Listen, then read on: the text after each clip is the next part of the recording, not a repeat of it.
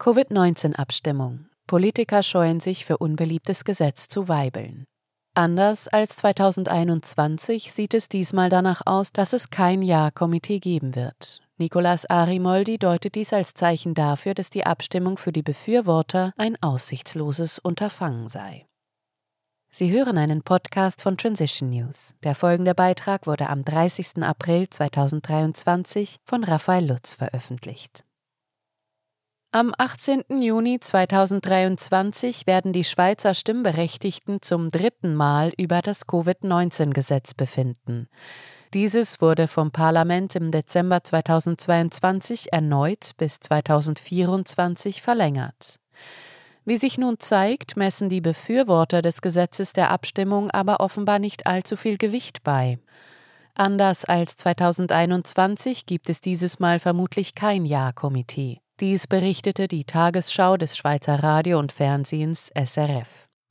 Ein Umstand, der Nicolas Arimoldi erfreut. Das zeigt, dass die Abstimmung für die Befürworter ein aussichtsloses Unterfangen ist, sagt der Maßvollpräsident auf Nachfrage von Transition News. Auch dieses Mal befürworten noch immer alle großen Parteien außer der SVP das Gesetz, das der Regierung nach wie vor die Kompetenzen gibt, jederzeit wieder einschneidende Maßnahmen zu erlassen. Doch offenbar will sich kaum noch ein Politiker exponieren und öffentlich Propaganda für die Vorlage machen. Teilweise erklärbar ist dies womöglich damit, dass sich der Fokus verschoben hat. Lorenz Hess, Mitte-Nationalrat, betonte gegenüber SRF jedoch, dass die Mitte-Partei zumindest versuchen werde, doch noch ein überparteiliches Ja-Komitee zum Covid-19-Gesetz zu bilden. Denn am 18. Juni 2023 stehen noch zwei weitere wichtige Abstimmungen an. Neben dem Covid-19-Gesetz werden die Schweizer auch über das sogenannte Klimaschutzgesetz sowie über das Gesetz zur OECD-Mindeststeuer abstimmen. 2021 sah das Ganze noch etwas anders aus. Damals leitete der FDP-Politiker Peter Menzinger das Ja-Komitee.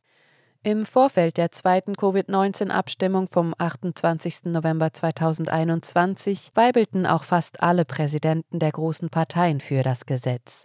Einzige Ausnahme bildete schon damals die SVP, die dagegen war. Kritiker innerhalb der Bewegung machten damals unter anderem die Nein-Kampagne der Freunde der Verfassung für die Mobilisierung des Ja-Lagers verantwortlich. Diese habe aufgrund einer teilweise zugespitzten und aggressiven Rhetorik die politischen Gegner erst richtig in die Gänge gebracht, lautete das Argument. Passend zum Fehlen eines Ja-Komitees ist auch, dass Gesundheitsminister Alain Berset dieses Mal nicht in den Ring steigt. Berset wird nicht an der SRF-Abstimmungsarena teilnehmen, die am 17. Mai aufgezeichnet wird, wie die Freien jüngst berichteten. Mit wem Rimoldi und Roland Bühlmann von den Freunden der Verfassung dort die Klingen kreuzen werden, ist noch unklar. Für Rimoldi steht trotzdem fest, auch ohne ein Ja-Komitee gibt es noch viel zu tun. Er fordert die Menschen aus dem Umkreis der Bürgerrechtsbewegung auf, sich an der Kampagne gegen das Covid-19-Gesetz zu beteiligen und mitzuhelfen. Nur gemeinsam verhindern wir, dass die Regierung künftig wieder totalitäre Zwangsmaßnahmen implementiert. Der Maßvollpräsident war mit Bühlmann federführend beim Zustandekommen des dritten Referendums gegen das Covid-19-Gesetz maßvoll, den Freunden der Verfassung und zahlreichen weiteren Organisationen ist es im vergangenen Monat gelungen, die nötigen Unterschriften zu sammeln. Sowohl Rimoldi als auch Bühlmann haben jüngst angekündigt, dass sie im kommenden Herbst für den Nationalrat kandidieren werden.